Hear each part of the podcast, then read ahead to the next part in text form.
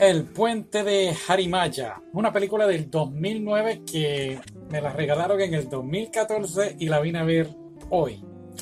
Honestamente estoy recogiendo la casa, no la casa, el cuarto, estoy recogiendo mi cuarto. Entonces pues estoy sacando películas y me estoy tratando de poner al día con todas estas películas. La película eh, estuvo un tiempo en Fun Animation, eh, mitad japonesa, mitad americana, y trata de este hombre que se acaba de enterar que su hijo ha muerto.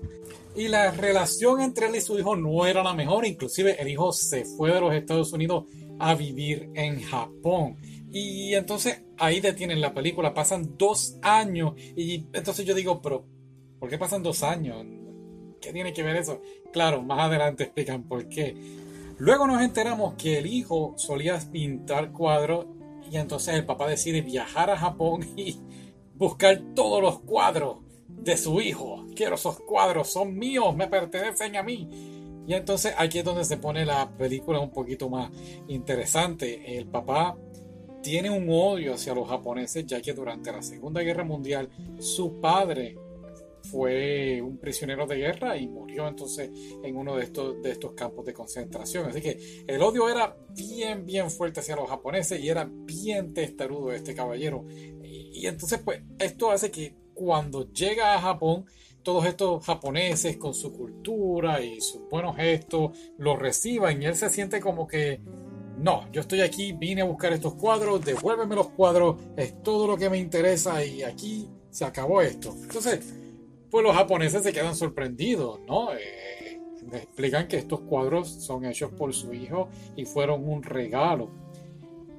Y se van poniendo es que da risa porque a la misma vez que está ocurriendo esto, él está en esa transición de que estoy en Japón, estoy en una cultura distinta, algo tan sencillo que como es quitarse los zapatos, pues a él le crea muy, muy mala espina, ¿no? A él le molesta y él es bien malhumorado, bien grosero con los japoneses, a pesar de que es un extranjero, no tiene...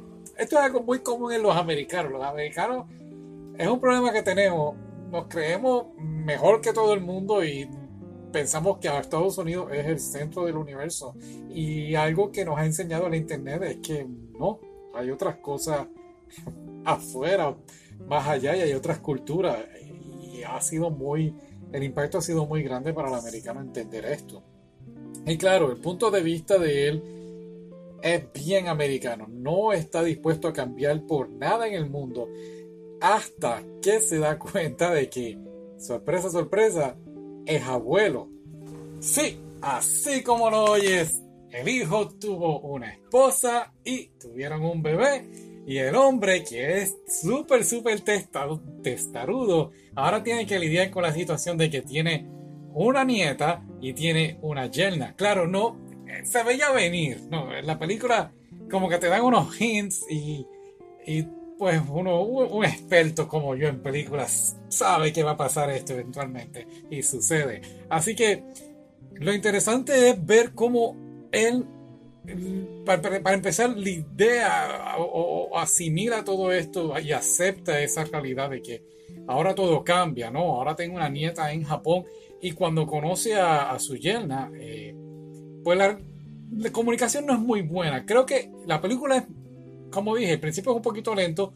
Después entonces en el segundo acto se pone un poquito más interesante, él acostumbrado a la cultura, se entera que es abuelo, pero cuando llega esta conversación entre ella, su yerna y él, la escritura no estuvo muy buena, que digamos, ella como que, no quiero contar mucho, pero no fue la mejor. Claro, él pues responde de manera volvemos americano, pensamiento americano, me la quiero llevar a los Estados Unidos, ya es lo mejor.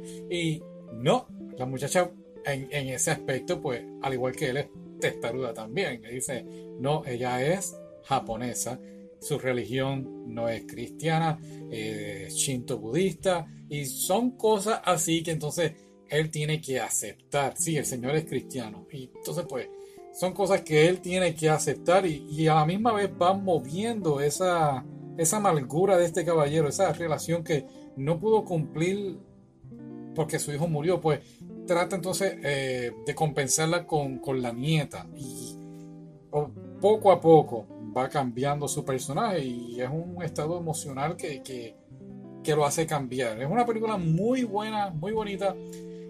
Volvemos a pensar de la americana, que la americana está brutal. Así que Dale una oportunidad si puedes verla. Eh, me la regalaron. Estoy bien contento de por fin verla. La saqué ya de la lista. No esperaba que fuera tan buena, honestamente. Eh, así que nada. Muy, muy buena. Eso sería todo. Bye.